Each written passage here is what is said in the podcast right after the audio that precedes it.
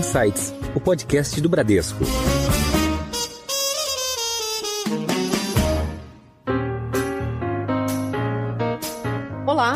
Bem-vindos a mais um episódio do Insights, o seu podcast semanal que provoca um novo jeito de pensar. Eu sou a Priscila Forbes e hoje nós vamos conversar sobre o cenário macroeconômico e como isso afeta os seus investimentos. Para falar sobre isso, eu estou aqui hoje com a liderança da Bradesco Asset Management, que completa agora 21 anos, com uma história marcada por pioneirismo e inovação e ela está em plena expansão, mesmo em meio aos desafios atuais. A Bradesco Asset Management está de cara nova, tem produtos novos e tem também um novo CEO à frente, o Bruno Funchal, ex-secretário do Tesouro Nacional, que assume este novo desafio de comandar uma das maiores assets do país, a maior e melhor gestora de previdência privada. Bruno, seja muito bem-vindo ao Insight, é um prazer te receber aqui. Obrigado, Priscila, prazer estar aqui com você e com os meus amigos para a gente falar um pouquinho né, de cenários e investimentos. Como o Bruno já deu a deixa, nós vamos falar aqui sobre cenário e investimentos com o Ricardo Eleutério, que é diretor de negócios da Bradesco Asset. Eleutério, seja bem-vindo de volta ao Insights. Obrigado, Pri. Sempre muito bom estar aqui com você. Estamos aqui também com o nosso diretor de investimentos, o Felipe Biolchini. Felipe, bem-vindo. Obrigado, Pri. Vai ser um prazer. Muito bom. Então eu começo aqui o nosso bate-papo com o Bruno Funchal. Qual que é a sua percepção do atual cenário econômico, olhando tanto para o Brasil como para o exterior? Né? A gente teve uma última semana aí conturbada, né? A gente teve dados de inflação tanto no Brasil quanto nos Estados Unidos, né? Esse dado dos Estados Unidos trouxe preocupação e a gente teve recentemente o que a gente chama de super quarta, né? Coincidiram aqui as decisões do nosso Copom, do Banco Central, e do FONC, né? Do Fed, o Banco Central Americano. Como é que você está lendo todo esse cenário, né? A gente está em meio a uma elevação de juros aqui e lá nos Estados Unidos também eles aceleraram o passo dessa alta de juros, né? Como é que isso afeta os nossos investimentos aqui? Então, Pri, é, acho que essa semana é, resume bem as preocupações, né? Que se a gente for botar como centro de principal preocupação é a escalada da inflação. A gente pega dados de inflação Brasil, dois dígitos já fazendo um tempo. Mas mais preocupante ainda é o que a gente vê no, na, na, Europa, nos Estados Unidos. Nos Estados Unidos a gente não vê inflação assim desde os 80. Não tem 40, mais de 40 anos, um nível de inflação que foi jamais visto por muita gente que está aí. E isso vai, requer resposta. Então, a super quarta que você falou, né, já é a resposta em relação a, essa, a esse desafio de inflação alta. O Banco Central do Brasil começou a acelerar né, o processo de aperto monetário desde o ano passado, aumentou muito a Selic. Estados Unidos, o Fed começou um pouco depois, outros bancos centrais começaram depois do Banco Central Brasileiro, mas agora tá, apertou o ritmo. Inclusive, muito dessa turbulência foi justamente por conta do sinal desse aperto de ritmo, ou seja, já vinha sendo esperado aperto monetário, só que muita coisa já estava no preço, mas você teve uma surpresa, foi um, um, aperto um pouco mais duro feito pelo Fed. E isso acaba se refletindo né, nos preços dos ativos. Então, a primeira dificuldade de curtíssimo prazo é justamente isso está sendo precificado.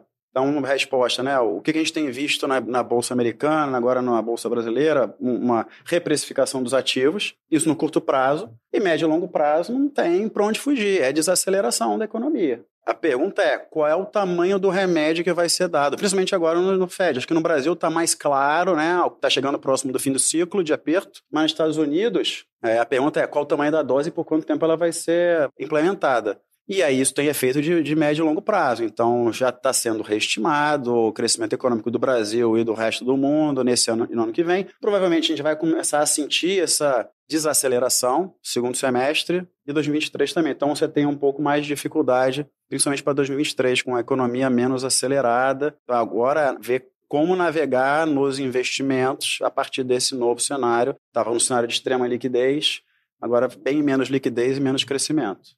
Bom, diante de todo esse cenário, agora eu queria ouvir do Felipe. Felipe, nesse momento que a gente está vivendo de inflação elevada e também esse ciclo aqui né, de elevação da, da taxa de juros, quais seriam as melhores estratégias de investimentos? Né, diante dessa reprecificação dos ativos em bolsa, né, que o Bruno comentou, como é que fica a classe de renda variável? Quais são os novos produtos que a gente tem para enfrentar esse cenário desafiador? Acho que nesse ambiente, como o Bruno ressaltou, né, são riscos bem elevados, bem conhecidos, e que a gente está, o mercado está bastante apreensivo, né? Então, quando a gente fala de renda variável especificamente, a gente vê um mercado brasileiro que sofreu uma correção antes dos mercados internacionais. A queda das bolsas americanas e europeias tem sido uma coisa mais recente, mas no Brasil essa queda já vem desde o ano passado. Então a gente olha hoje e vê, de uma maneira geral, as ações bastante baratas. E a discussão é saber se está barato e vai subir ou se está barato e vai continuar barato. Mas acho que o mais importante para o investidor é saber que hoje ele consegue encontrar empresas no Brasil que são líderes dos seus setores, empresas muito bem geridas, empresas muito resilientes, negociando a preços que a gente não vê há muito tempo. Então, na visão de médio e longo prazo, é uma oportunidade de comprar portfólio dessas empresas que são bem resilientes, que vão conseguir passar por esse período que a gente não sabe exatamente como é que vai ser o ambiente, sabe? Sabemos que vai ter desaquecimento econômico no ano que vem, mas elas estão muito bem preparadas para passar por esse período. E comprando elas nesses preços tão descontados, provavelmente será um grande investimento. Ainda assim, precisamos ter cuidado sempre de saber o perfil do investidor, ver o quanto está sendo diversificado. E aqui na Bradesco Asset, a gente tomou essa postura cautelosa de focar em empresas que são mais resilientes, que geram resultados consistentes já no curto prazo, e evitar as empresas que tinham narrativas de crescimento muito grande, de crescimento, vamos dizer assim, ou de growth, que o pessoal chama. Isso trouxe bons resultados para a gente. Então, os nossos fundos estão bastante preparados com essas empresas, como eu falei aqui, que são as mais. A gente vai conseguir passar por essa crise de uma forma mais tranquila e com um nível de precificação bastante interessante. Como vieram os balanços das empresas, né? Vieram balanços bons, dividendos altos. Menor endividamento. Menor endividamento, assim, comparando a Bolsa Brasileira com os nossos pares. Tá? Assim, quando a gente compara com os pares, é para falar o seguinte, ó, tá mais barato do que aqueles que competem com a gente. Esse é um ponto. E outro é, tem fundamento né, para ter uma expectativa melhor. Quando a gente olha, por exemplo, para a melhora dos balanços das empresas para distribuição de dividendo. Agora, o ponto é, por quanto tempo a gente vai ficar ainda nessa turbulência, né? E vai ter um ponto de virada para voltar a crescer. Tem um ponto também interessante na parte de renda variável, é que existem três temáticas bem relevantes ligadas à sustentabilidade, né? Segurança alimentar, segurança energética e a própria questão da sustentabilidade climática. E o Brasil, claramente, é um país, e portanto as empresas que negociam aqui, a gente sabe que essas empresas estão bastante presentes nos índices, né, são empresas de capital aberto que a gente pode investir, são empresas que podem colaborar tem um agronegócio muito forte, né? a gente tem uma empresa de, né, que produz energia limpa de uma forma muito relevante e mesmo assim todo o potencial que o Brasil tem em termos do mercado de carbono pode atrair bastante investimento para frente. Então, além de tudo, tem esse ambiente também assim dessas novas preocupações que foram né, ressaltadas com a pandemia e com a guerra, que o Brasil pode ser beneficiado e principalmente essas empresas que vão conseguir passar por essa turbulência de curto prazo aí de uma forma consistente. E já que você tocou no tema ESG, Felipe, queria ouvir um pouco aqui do Leutério que a gente está sempre vendo a Bradesco Asset inovando aqui no lançamento de novos produtos. E nós fomos, de certa forma, pioneiros também nos produtos ESG, né? Nós temos um, um método interno de fazer ESG nos nossos fundos. Queria que você comentasse um pouquinho sobre isso, Eleutério. Muito bem, a gente, na verdade, o tema ESG, ele é, como você bem colocou, a gente foi pioneiro nesse tema. Nosso primeiro fundo foi lançado em 2007. Desde então, a gente vem criando metodologias de aprimoramento nesses modelos. Enfim, e no últimos, nos últimos anos também a gente foi criando novos produtos ligados ao tema, tudo que está acontecendo, enfim, trazendo alternativas de investimentos, não só local, mas também parceiros no exterior também, com estratégias voltadas ao tema ESG. A gente tem um modelo bastante interessante aqui na Bradesco Asset. Nós temos um ranking interno, né, um rating, que a gente chama de rating interno. A gente tem hoje cobertura de praticamente a totalidade dos ativos que a gente investe. 99% dos ativos hoje eles passam por um critério de rating interno no TMSD, em que todas as aprovações, seja uma, uma aprovação de dívida, de uma debênture, de uma ação, ou mesmo de um fundo de investimentos, mas as nossas mesas de FOF, a gente passa por uma avaliação interna e todos os executivos votam, vê os critérios antes de tomar a decisão de investir nesses ativos. E já que você tocou no tema de debentures, vou fazer outro gancho aqui ainda nesse tema de, de, novos produtos, né? Então, nesse cenário de elevação de inflação, né, de inflação bastante persistente, a gente tem, por exemplo, um fundo de debêntures incentivadas que conta com isenção de imposto de renda e na parcela de crédito privado com um pouquinho mais de, de risco, né, o que a gente chama de crédito de alto rendimento, a gente tem produto novo também, né? Vale um destaque aqui para nossa área de crédito. Né? A gente, claro, né, a gente investiu muito né, dentro do Bradesco Asset, todas as mesas, mas o foco aqui, falando de crédito, respondendo a sua pergunta. A gente tem um time muito forte de análise e gestão. Uma equipe muito qualificada. Há dois anos nós lançamos o primeiro fundo de debênture incentivada atrelado ao CDI e mais recentemente lançamos um novo fundo com IPCA. Todo esse cenário que o Bruno bem colocou de inflação, desafio de taxa de juros, o Felipe também colocou aqui, a gente também lançou esse produto de IPCA mais recentemente. A área de crédito não para. A gente entende que é um ativo, que é um, um veículo de diversificação super importante aqui para os investidores e a gente está desenvolvendo um novo produto agora, na verdade já está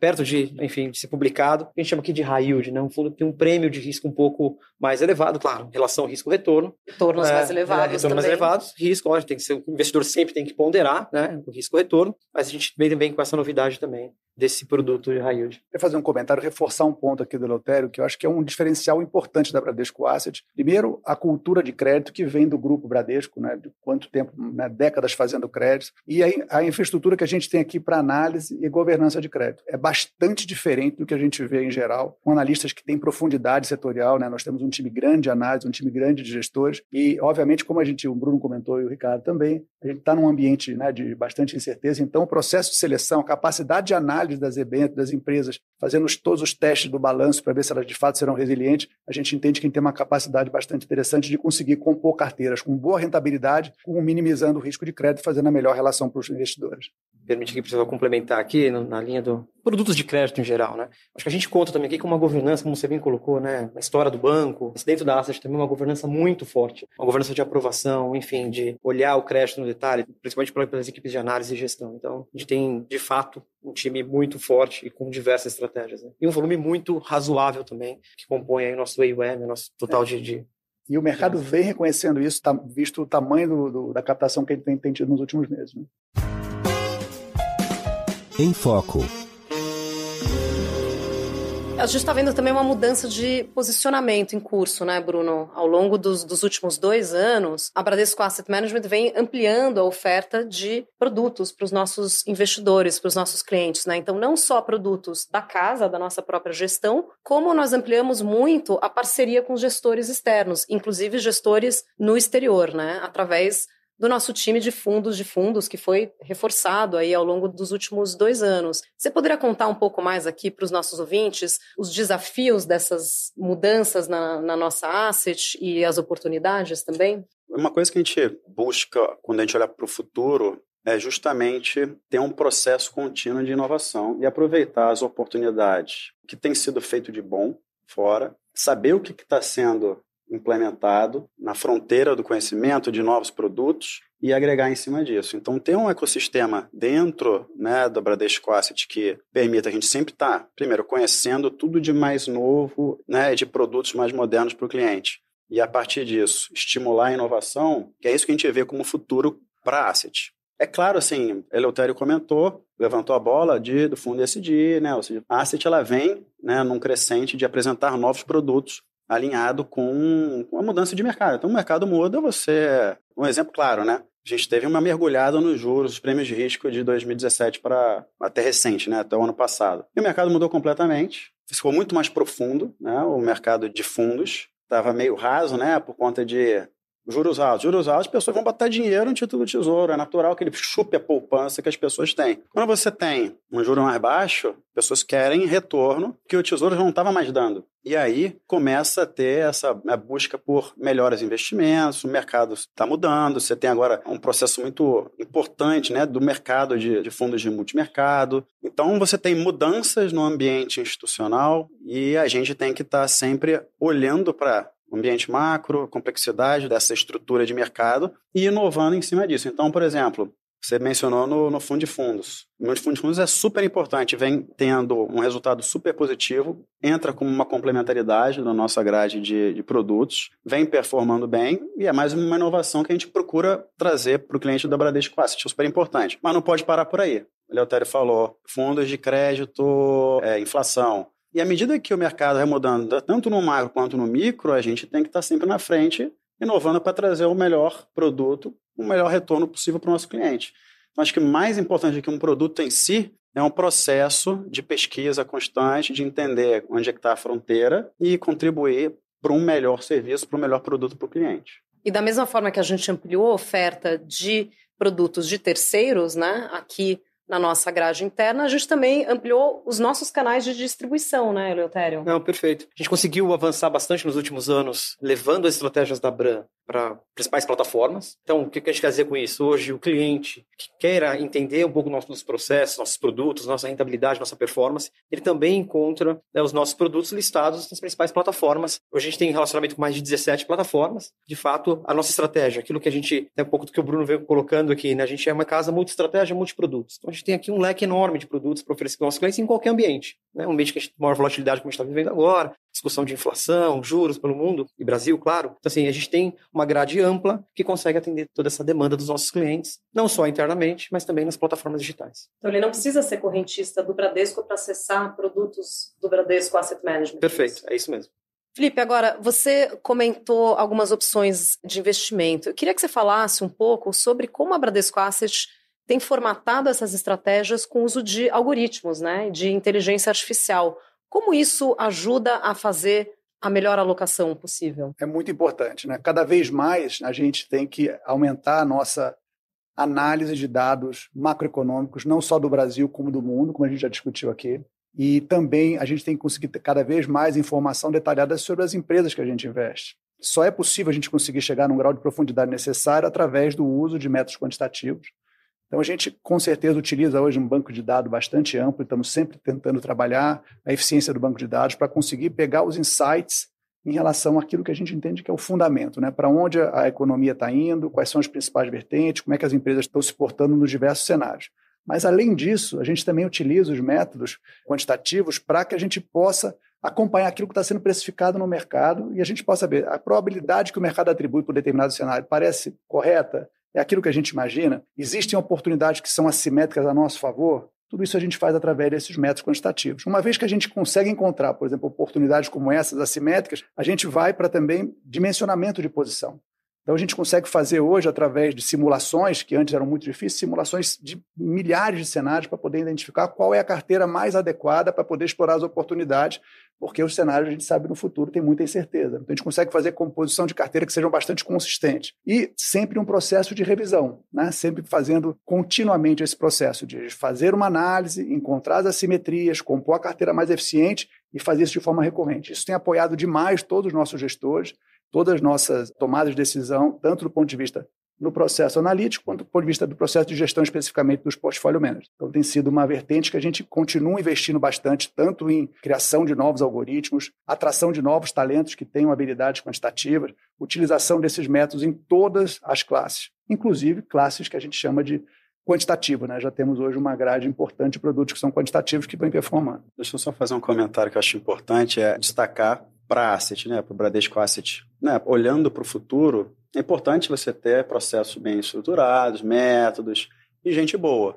E isso é legal, Felipe falando né, de método, porque, por exemplo, o resultado não fica personalizado. A genialidade do Felipe, por exemplo. Né? Você tem uma estrutura por trás em que, de fato, ele, a gente consegue implementar processos para que recorrentemente a gente consiga ficar aproveitando essas oportunidades que surgem no mercado. Então, Acho que um ponto importante é justamente isso, é nesse dia a dia, é como é que os processos, modelos, pesquisa ajudam a trazer mais retorno e satisfação para o cliente. É a robustez da nossa governança, né? A governança exatamente, da Bradesco Asset. Exatamente. Em alta.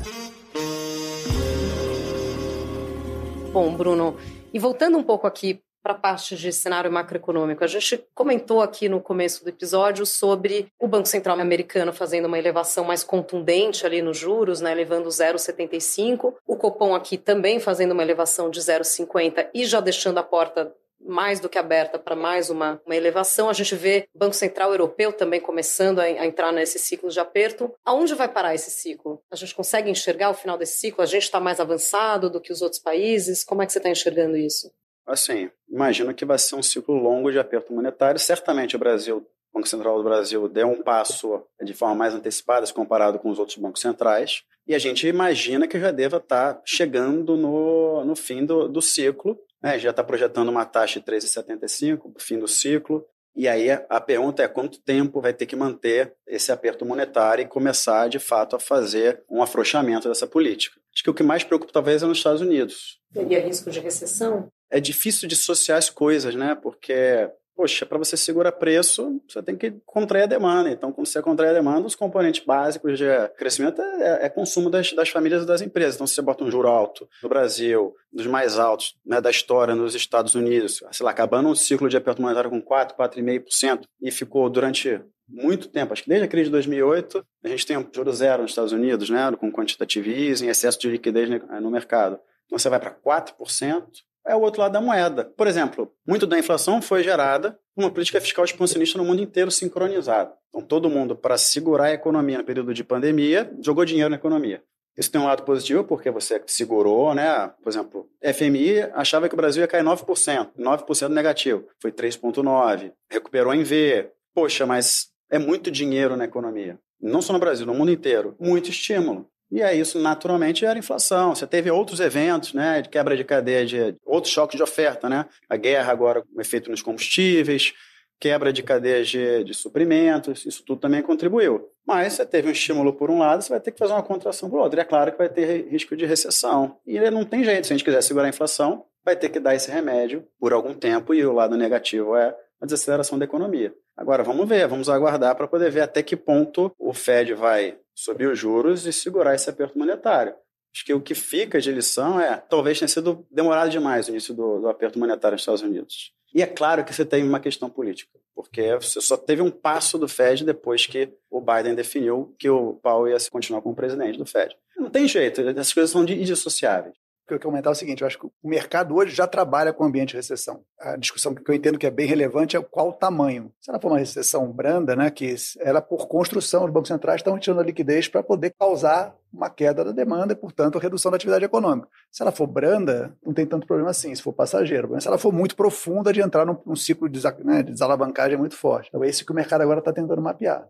Então pode até ser que a gente viva um momento de recessão sem que o mercado fique tão nervoso se ele perceber que é uma recessão temporária e causada intencionalmente pela política monetária. Seria o que a gente chama de um pouso suave? O tal do pouso suave. Agora, você imagina. Apertem os cintos, mas vai ser um pouso suave. Você imagina, inflação americana é 8,6%, maior desde 1980. Não sei se vai ser tão suave assim, mas enfim, essa é que é a discussão. Ou seja, de qualquer maneira, apertem os cintos. É. Vem uma recessão por aí. Vem uma turbulência. Turbulência. Agora, Leutério, uma coisa que a gente sempre reforça aqui com os nossos clientes é a importância da diversificação.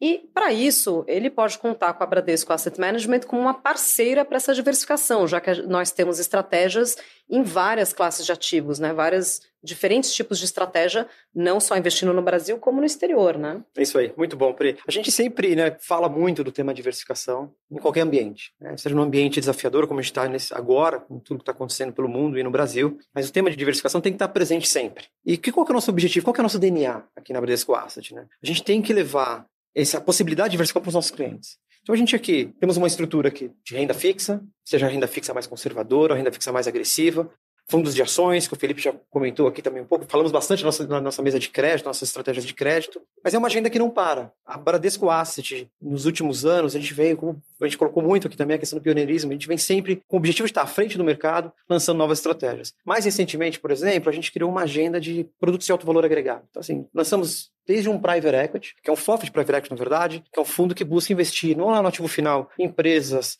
em estágios diferentes, empresas ainda não listadas na bolsa, que a gente chama aqui de early stage, num outro grau de maturidade. Então lançamos esse produto que é um produto extremamente interessante. Quando você fala de diversificação, o cliente não precisa colocar 100% da alocação dele num produto como esse. É um pedaço da alocação nem dele. Nem deveria. E né? nem deveria, claro. Porque a questão, sempre a gente volta a diversificação está sempre lá na questão de risco-retorno. E esse é um avanço. Avançamos muito na questão do, de fundos de fundos, trazendo para dentro de casa as melhores estratégias, parcerias internacionais, parcerias exclusivas os clientes da Bradesco Asset. Tem hoje, através de parcerias com assets que não estão baseados aqui no Brasil, né, e espalhados por todo o mundo. Esse avanço não para. Desde o multimercado, crédito, como a gente já falou, crédito um pouco mais de risco, com retorno, com possibilidade de maiores retornos. Então é isso, assim, o nosso, nosso papel aqui é levar para os nossos clientes essa possibilidade de ter uma carteira diversificada. A diversificação está em qualquer momento, em qualquer ambiente né, de mercado. Né? É claro que a diversificação chama muito mais atenção num ambiente de volatilidade como a gente está vivendo agora, que aí portfólios ficam muito mais equilibrados, você consegue reduzir suas perdas, etc. Mas é isso, esse é o tema, e com uma grade, acho que a Bran tem uma grade de produtos muito diversificada, de novo, né? uma casa multi-estratégia, multi-produtos, a gente consegue oferecer para os nossos clientes essa possibilidade. Que a gente consegue, através da nossa grade de produto extensa, oferecer para todo tipo de público também, para o investidor que está iniciando, para o investidor mais maduro, para o investidor institucional, para a grande empresa, uma grade bem diversificada, que a gente sabe, né? a incerteza está muito grande, tem um processo eleitoral vindo pela frente, e tem as incertezas que a gente nem sabe quais são, que vão aparecer no segundo semestre, que a gente não consegue nem adivinhar ainda qual vai ser a surpresa. Então, portanto, essa possibilidade do investidor conseguir ter acesso a produto diversificado aqui pela Bradesco Asset é muito interessante. Em relação a eleições, Felipe, já que você tocou nesse ponto, a gente pode esperar mais volatilidade? Você acha que isso já fez preço ali nos, nos ativos? Como que você está vendo isso? Eu acho que o ambiente está muito volátil por outros aspectos. Né? Já tem incerteza bastante hoje já no preço e as pessoas, claro, estão muito atentas aí à questão eleitoral, porque o Brasil é um país que a, a, política econômica, a política fiscal principalmente, vai ser muito importante para a determinação dos preços dos ativos. Então, vamos ter que esperar um pouco para saber qual vai ser a agenda econômica né, do próximo governante. E, de uma maneira geral, o mercado tá, não está tão nervoso assim com esse ponto, porque os candidatos que estão liderando são candidatos conhecidos, e também a gente sabe que o Congresso tem um perfil mais moderado. Então, medidas mais radicais de transformações de modelo, abandono de âncora fiscal, não estão hoje sendo precificadas como grande probabilidade. Claramente, o ambiente eleitoral traz muita volatilidade, sempre trouxe, mas a gente está chegando neste momento com um nível de volatilidade tão grande causado por fatores macroeconômicos locais externos, que eu acho que os preços já refletem em grande parte esse risco. Perfeito. E já que a gente falou de diversificação internacional, Bruno, a gente tem um escritório em Hong Kong, na China, né? Inclusive o Eduardo Bernardes, que trabalha lá, já participou de diversos episódios aqui do Insights. Como é que essa presença na China agrega valor aqui para as nossas estratégias, para o nosso conhecimento da região asiática? Eu acho que primeiro porque a China é um player totalmente relevante, né? Você tem que saber no detalhe o que está acontecendo com a China para saber o que vai acontecer em relação ao crescimento mundial ele puxa a exportação no mundo inteiro e importação no mundo inteiro por causa do tamanho da China. Então, o crescimento econômico chinês ele é um driver relevante para quase todas as economias, assim como a economia americana.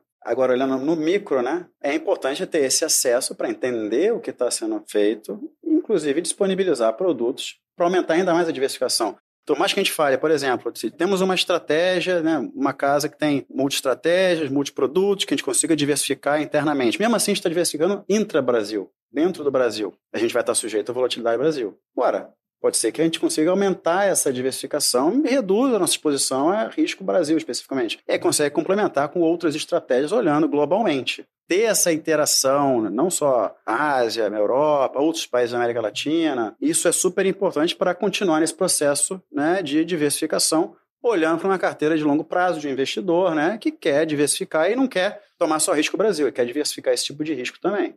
E para isso a gente tem, inclusive, produtos, tem fundos que investem na região, né? A gente tem também uma estrutura de fundos de fundos que investe em alguns gestores que investem na China. Né? Exatamente. E assim, e é um processo contínuo, né? Então, no evento né, do Bradesco em Londres, a gente teve conversas lá com gestores locais olhando para ampliar essa diversificação, olhando o portfólio de private equity for private equity global. Ou seja, além de você diversificar para um novo tipo de produto que tem uma outra característica de, de risco e retorno, a gente ainda assim consegue fazer uma diversificação de região. Agora falando um pouco sobre carreira, aí eu quero chamar você, Leutério, para comentar aqui com os nossos ouvintes qual é o profissional que a Bradesco Asset procura, né? Quem que a gente tem atraído? Quais são os talentos que a gente conseguiu atrair recentemente, né? A gente vem expandindo aí no corpo de profissionais e qual a diversidade de backgrounds desses profissionais? E o que, que você procura, né, quando você vai buscar gente no mercado? Pri, excelente pergunta, né? A agenda de pessoas é uma agenda intensa na Bradesco Asset, sem dúvida nenhuma, né? Até porque é muito claro na cabeça de toda a liderança que esse é um negócio de pessoas né, de talentos, enfim, né, a gente falou bastante aqui no início, Bruno cobriu no início também. Então a gente tem uma busca incansável de buscar novos talentos. Recentemente, está aqui um exemplo com a gente, Bruno Funchal, né, ex-secretário do Tesouro, está aqui com a gente contribuindo aqui para o negócio, liderando a Bran. Mas quando se fala de perfil, é uma pergunta super interessante, porque obviamente tem um perfil que a gente busca, né, é uma casa de excelência, a gente é o que a gente busca o tempo inteiro, mas tem também a questão do fit com a nossa cultura. Aqui a gente, como falei no início, né, é um negócio feito de pessoas, mas que tem pessoas que querem seguir uma carreira. Né? A gente tem a possibilidade, de, a gente usou como exemplo aqui o próprio Bruno, trazer do mercado complementando aqui tudo, mas tem a questão da nossa cultura também. O profissional que procura a Bradesco Asset, que inicia na Bradesco Asset, ele tem um direcionamento claro de carreira E tem também a questão de querer estar aqui e desenvolver essa carreira dentro do Bradesco. Então, esse é um pouco disso que a gente busca também. Tem um ponto também, né, que é, é um mercado bem competitivo, né? Talento hoje em dia, né, manter e atrair talento é uma questão bastante competitiva para todas as empresas, né? Ainda mais nesses perfis mais modernos. A gente falou aqui de né, profissionais com perfil quantitativo, entre outros. A gente tem dentro da gestão e pesquisa administradores, advogados, engenheiros, enfim, diversos perfis. Mas uma coisa que a gente consegue oferecer na Bradesco Assets, que acho que é um diferencial, é uma diversidade muito grande de ativos, como a gente já mencionou. Então, se ele vai, se ele pode ter experiência na renda fixa, na renda variável, em crédito, em fundos multimercado, fundos internacionais, diversas geografias. E do lado também dos clientes, nós temos clientes de todo tipo de perfil. Tem cliente que é do varejo, tem cliente que é para o private, tem cliente que é institucional, tem empresa. Então, realmente, a gente consegue oferecer para o profissional que está se formando, né, que está buscando uma carreira no mercado financeiro, uma capacidade de ter uma amplitude de conhecimento que é somente numa empresa do nosso tamanho, do nosso porte, com a nossa diversificação, consegue oferecer. Acho que é bastante interessante esse ponto também. Só para também como complemento, acho que é um ponto que a gente preza, né, que é super relevante, é não só na entrada da pessoa, do talento dessa pessoa que a gente né, que a gente está trazendo para dentro da instituição, mas desenvolver também. A quantidade de temas que a gente desenvolve dentro da Bradesco Asset é muito grande. Você, às vezes, você é uma pessoa que tem um talento para uma área, mas às vezes ela se descobre ainda com um, um talento para outra área e vice-versa. Então, essa mobilidade, aproveitar, ajustar as pessoas naquilo onde ela consegue ser mais produtiva, também é, para a gente é um ponto importante, porque você, a pessoa fica mais feliz e acaba produzindo mais e melhor dentro da, da empresa também só para reforçar, que eu acho que é bastante importante, a gente tem uma crença aqui que o trabalho bem sucedido é aquele trabalho que a equipe trabalha de forma colaborativa. Né? A gente tem um ambiente competitivo, muito desafio, a gente consegue ter um ambiente aqui de colaboração muito forte. Obviamente, a exigência é grande, né? como a gente falou, o mercado é desafiador, os clientes esperam sempre o melhor da gente, então a gente tem uma régua bastante alta de performance, mas trabalhando de forma colaborativa, a gente consegue chegar a entregar os resultados de uma forma mais consistente. Então, é bastante marcante que todas as pessoas que a gente conversa tenham essa percepção, os colaboradores atuais, que o ambiente aqui é bastante positivo nesse sentido. Eu posso atestar isso porque eu trabalhei três anos né, com o Ricardo na Bradesco Asset Management e eu pude vivenciar esse ambiente muito colaborativo mesmo. Seu guia. Bom, a gente vai chegando aqui ao final do nosso episódio e a gente tem aqui uma tradição que vocês já conhecem, que é pedir aos nossos convidados para compartilharem dicas culturais, dicas de leituras, né? Podem ser filmes, séries, livros, tudo aquilo que pode ser relevante aqui para os nossos ouvintes. Então, vou começar com você, Bruno. Quais dicas você deixa aqui para os ouvintes do Insights? Tem uma dica, e eu tenho dado essa dica para muita gente, a coleção do Memórias da Segunda Guerra, do Churchill. Né? São dois volumes, uma leitura muito interessante de economia, de política, né? de estratégia. Assim, acho que vale muito a pena. Foi, inclusive, com esse livro que ele ganhou o Prêmio Nobel de Literatura. Então, vale a pena ler. Muito bom. E você, Leutério? Na dica um pouco diferente aqui, eu acabei agora uma série super interessante, que é aquela que prende de verdade, né? E fica a recomendação aqui, chama For Life, muito bacana, história real, super recomendo. Tem um pouco ali de, de lições para a vida, muito bacana mesmo. Felipe? Eu não vou dar uma dica de livro propriamente dito, mas vou dar dica de autor e tema. Então é o James Montier e o Michael Malbucin, são dois autores que escrevem sobre finanças comportamentais, principalmente dedicadas a investimento. Eu acho que ali elas conseguem discorrer sobre os aspectos que acabam afetando a tomada de decisão quando a emoção tem um papel muito grande. Então, acho que nesse momento, que é um momento que as pessoas que focaram nos fundamentos, que seguiram processos, foram disciplinados, estão tendo resultados bem superiores daqueles que seguiram as tendências, do sentido de aquilo que está na moda, aquilo que tem uma narrativa de um crescimento muito alto, muito rápido. Então, acho que é hora dos investidores ficarem mais conscientes dos fundamentos, focar naquilo que tem de fato, focar na, nas empresas que têm bons números financeiros, nas economias que estão mais sustentáveis e evitar um pouco aquelas histórias de ficar rico rápido, acreditar em, em histórias de crescimento exageradas. Muito bem. Nós conversamos hoje com a liderança da Bradesco Asset Management. Queria agradecer muito a presença aqui do Felipe Biolchini, nosso diretor de investimentos. Obrigado, Priscila. Foi um prazer. Queria agradecer também Ricardo Eleutério, diretor de negócios da Bradesco Asset. Obrigado, Pri. E por fim, o novo CEO da Bradesco Asset, o Bruno Funchal. Obrigada, Obrigado. Bruno. Obrigado, prazer estar aqui. Vamos fazer mais vezes. Com certeza. E queria convidar vocês para acompanhar a Bradesco Asset nas mídias sociais. Tem o site bradescoasset.com.br, temos também uma página no YouTube e no LinkedIn e uma novidade. Agora a Bradesco Asset também está no Instagram E esse podcast Insights também tem página no Instagram. Siga a gente por lá. Eu sou a Priscila Forbes e até a próxima. Tchau!